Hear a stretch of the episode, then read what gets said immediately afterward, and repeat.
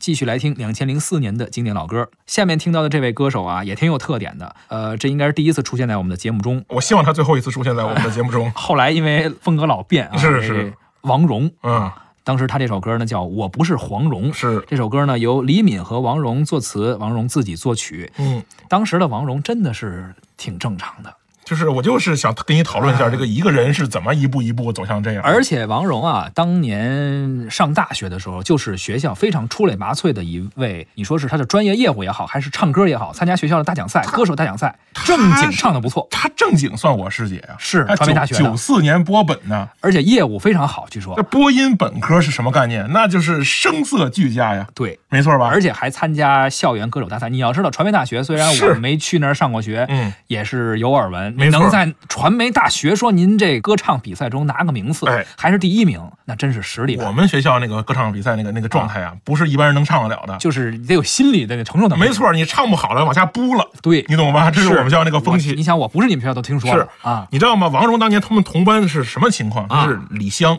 李湘是湖南台当时的一姐，胡可、胡可是北京台当时也是主持人，啊也张是演张员腾岳、啊这啊这这都不用说了。赵琳，那都是一个班的同班同学。赵琳就是赵子琪嘛，没错，啊没，错。你看看他们这一一一波人，嗯，怎么就就他变成这样了？变成后来这样啊，是呃，我不是黄蓉，当时还是挺正常的，我不是黄蓉，呃就就算是正常吧。还可以。当嗯时是这首歌还有一些比较温情一点的歌，是还是正常的歌手。咱不是说别的不正常，没错就是曲风啊来说是还是比较正常的一些对曲风。他呢，我觉得是一步一步在试探人的底线，究竟是不是越奇葩越被接受？我觉得他是一直在讨论这个事情。对，一个是他，还有一个他的那当时的制作人老猫，嗯，反正都是这种曲风。是吧？啊然后那 MV 拍的那大色块儿，嗯特别彩色，特别是艳，特别波普艺术奇怪啊特别奇怪啊！对，你还给人总结了一波普艺术，是啊吧就反正编曲上也是，歌词儿上也是很奇葩。是可以自己上网上搜一搜他的最新的歌或者 MV，你可以是对比一下对他的什么，我我是芙蓉姐夫，你听过吗？啊。听说过还有小鸡小鸡啊，，对，是哎呀，那个小鸡小鸡，我已经已经超过我能接受的状态了。有点有点接受不了但，是据说呢，这个很多国外搞这个实验音乐的先锋艺术的人很欣赏这个东西。只能说咱们有点不够现代，不够前卫，哎接受不了。哎，换句话说呢，我坚信啊，就是王蓉在生活中嗯，应该是相对正常的。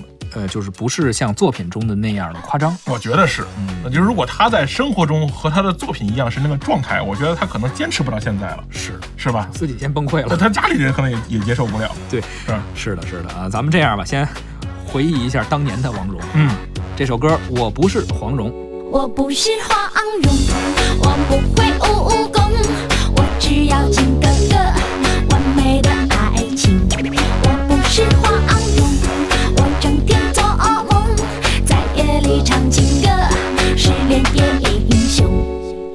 我没有想象公主的美丽，也没有坚定公主的权利。我希望找到老实的国境，对人诚恳，对事精明。他不要像韦小宝多情，也不要像杨过般冷冷清清。直到我头发花白，牙齿掉光，找到我实实在在的爱情。我不是花昂绒，我不会武功，我只要情哥哥，完美的爱情。我不是花昂绒，我整天做噩梦，在夜里唱情歌，失恋也已英雄。那天我看到你眼前灵换手机，刚换的天边美丽，你面前换来换去。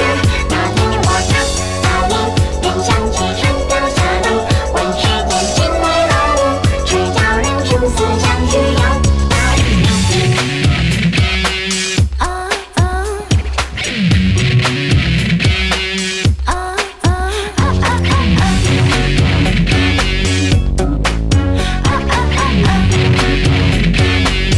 我没有想象公主的美丽，也没有坚定公主的权利。我希望找到老实的